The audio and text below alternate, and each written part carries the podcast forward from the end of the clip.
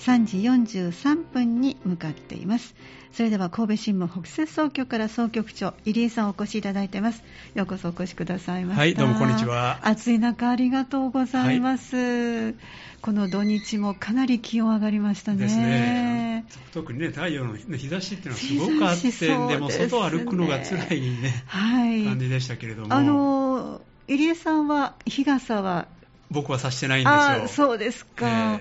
結構効果あるみたいですので、ね、最近男性でも差してますよね。そうですえー、なんかずっとこう日陰をね、通るような意識になるので、ずいぶん違うそうですから。確かにこの週末ぐらいでしたら、えー、本当、さした方が楽ですよね。そうだと思いますね、えー、一気にその梅雨から真夏のなんかお天気になったような、この6月でこの気温ですからね、そうですね。夏がね3ヶ月ぐらい続くというね。ちょっとね、長期予報になってますね。えーはい、で関東、東海、それから、えー梅雨明けしたところもありますよね。あですもうしましたね、ね、はい、はい。だから近畿ももうそろそろかもしれません。えらい早いですね。早いですね。本来であれば祇園さんぐらいでね。本当よく言われますね。ですよね。大体その頃にね、梅雨明けっていうのが。そうですよね。なんか梅雨がない感じがしましたね、ちょっと空梅雨のようなところもあって、えー、体調を、ね、整えないと、私はちょっとこの暑さにへばってしまってるんですけれども、皆さんお気をつけいただきたいと思います。はい、じゃあ早速本題に参りましょう、はい、今日ピックアップしてくださったのは、6月22日の水曜日の、えー、三田阪神版です。三田清涼高校生が校内で栽培という、とても素敵な笑顔と美味しそうなお野菜を、はい、あの写真出ております。ご紹介しましょう。リード部分です。三田清涼高校ゆりの木台にあります。こちらの生徒が自分たちで育てた野菜を市内5カ所の地域食堂へ送りました。校舎とグラウンドの間の植え込みや物質等の裏の地面などちょっとしたスペースを利用して、えー、を作りました。その名も清涼農園。地域の子どもたちとの交流にも一役買っていますというこの記事。じゃあ内容からご紹介ください、はい、あの今回の主人公はですね、はい、三田清涼高校の、うん、子ども未来類型というね。あ,、はい、ありますね。あのその1年生2年生それから調理部の部員がですね、えー、が主人公なんですけども、はいまあ、この人たちはですねあの幼稚園の教諭やですね保育士なんか、まあ、そういう子どもの成長にですね、まあ、関わるまあ職業にね、はい、あの就きたいと思っているそういう生徒さんが学んでるんですけども、はい、まあ、その生徒さんたちがですねあの校内,、まあ、校内っていうのは結構あの空いてるスペースっていうのがあるようなんですね。すね。まあ、そこのスペースを、ね、活用して、えー、あのまあ、野菜をたくさんね作ってまあ、それをですねいろいろまあ地域に役立てようということで、まあ、地域食堂、まあ、子ども食堂とかも言われるんですけども、はい、まあ、そういうところに野菜をですねあの届けてもらうようにあの市役所に預けたと。あすごい素敵な動きですね。ですよね。はい。えーでまあもともとですねこの高校ではですね、えー、あのさつまいもをね、はい、あの育ててたようなんですね。はい、はい、で畑でさつまいもを育ててで、まああのまあ、生徒が実習でね行く、まあ、その幼稚園なんか。はい、まあ、そういったところの子どもたちを、まあ、高校に招いてですね。いわゆるお芋さん掘りですね、はい、ありますね。子どもたちにも掘ってもらって、えー、まあ、あのそこにも食育の場としてね、はい、あのまあ、いろいろ、まあ、学んできたわけなんですね。うん、であのまあ、初めはまあグラウンドの、ね、植え込みだけとかね、えー、まあ、あのちょっとしたところを使っておったんですけども、はい、まあ、だんだんあの物質の裏とか、まあ、だんだんこう広がっていったんですね、はい、でそれに広がっていくと、まあ、あの野菜の数も増えていったということで、はい、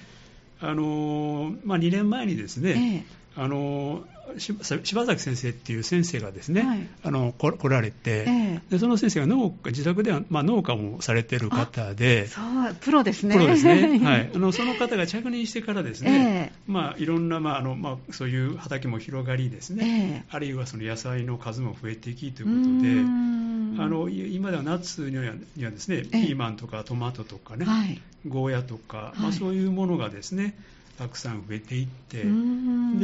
ーと、生徒と教員がですねあの、まあ、自分たちの空いてる時間に、えー、まあ、放課後とかあるいはね、はい、あの休み時間なんかだと思うんですけども、えー、まあ、その時に草引きしたりあるいは水をやったりですねして、まあ、あの非常にこう、まあ、愛情を込めてですねそうですね。育ててきたということですね。であのまあ、野菜なんかも非常にね、この写真なんか見ていただくと、ナスがね、はい、できたりとかね、そうですね、綺麗ですね、えー、傷一つないですね、結構ね、あのおい しそうな、ね、そうですね、えー、まあ、非常に、まあ、やっぱり味を込めてね、育ててきてるんで、ん。まあ、野菜も綺麗にね、あのまあ、育ってきてるんではないかと思うんですね。はい、ですね。でまあ、たまたま去年の11月にですね、えー、玉ねぎを今度ね、植えたということですけども、はい。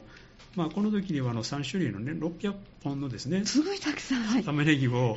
あの植えてあの和接種とね、はい、であの普通のやつということで、えー、まあ、5月に和接種をまあ収穫して、うん、で6月にまあ普通通常の、ね、残りのものを収穫したということですけども、うんえー、あのこの時もですね大変あのやっぱりうまく育ったようでして。あのまあ、寒さを予想して、ね、効果的なタイミングで、まあ、肥料をまいたりとか、あのまあ、こまめにまあ草引きをしたりとかですね、えー、まあ、そうしたことで、まあ、本当たくさん取れたようなんですね。でこの時もやはりあの、えー、新内幼稚園のね、えー、園児の皆さんと一緒に収穫をして、あ、はい、楽しかったですよね。ですよね。で、まあ、ために掘り,、ね、掘りをしてですね、はい。で、まあ、その後、まあ、あの食べられたということですけども、まあ、その際にねあの、はい、まだまだたくさんある玉ねぎをね、えー、まあ、どうしたらいいのかということで、でその時にですね、まあ、この地域食堂への提供っていうのをねあ。の思いついたということで、まああのまあ、とにかく地域に役立てられないかというふうにみんなで考えたね、まあ、その結果がこういう形に結びついたということですね。そうなんですね、はいいやでもこれをあの写真を見てるとかなり綺麗な立派な玉ねぎをたくさんどのぐらいの数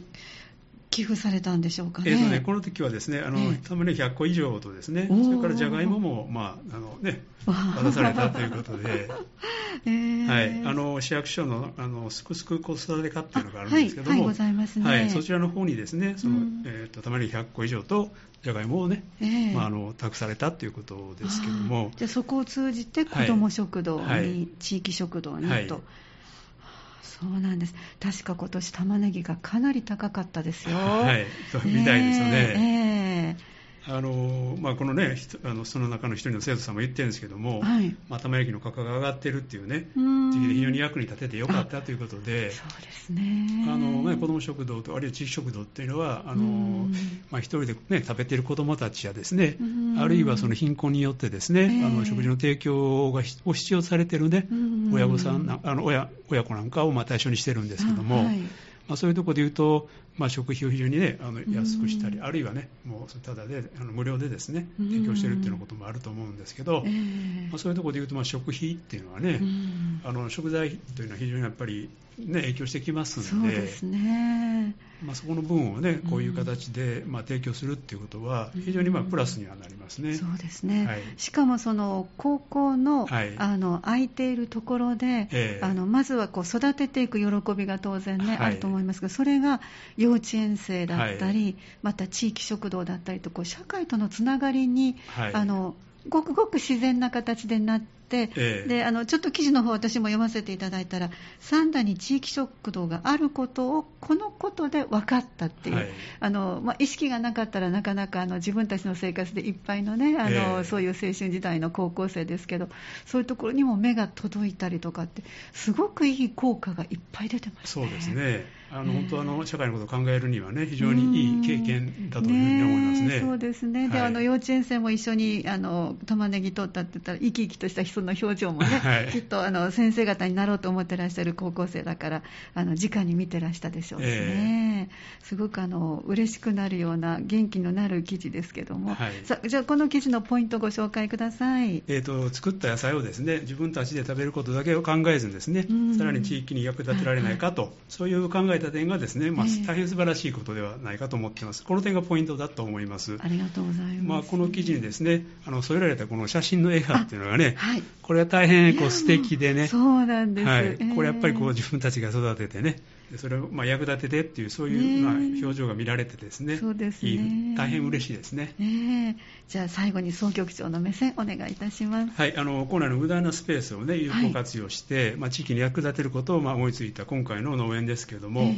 まあ、あの自宅で、ね、農業する教諭と、まあ、生徒がうまく連携して、本当ですねでまあ、収穫が伸びているということですけども、まあ、これからもね、まあ、何かの形でまあ活動を続けていただいてですね、社会につながっていただければというふうに思います。本当ですね。ありがとうございました。また次回もよろしくお願いいたします。はい、お願いします。ありがとうございました。お話をいただきましたのは、神戸新聞北摂総局総局長入江さんでした。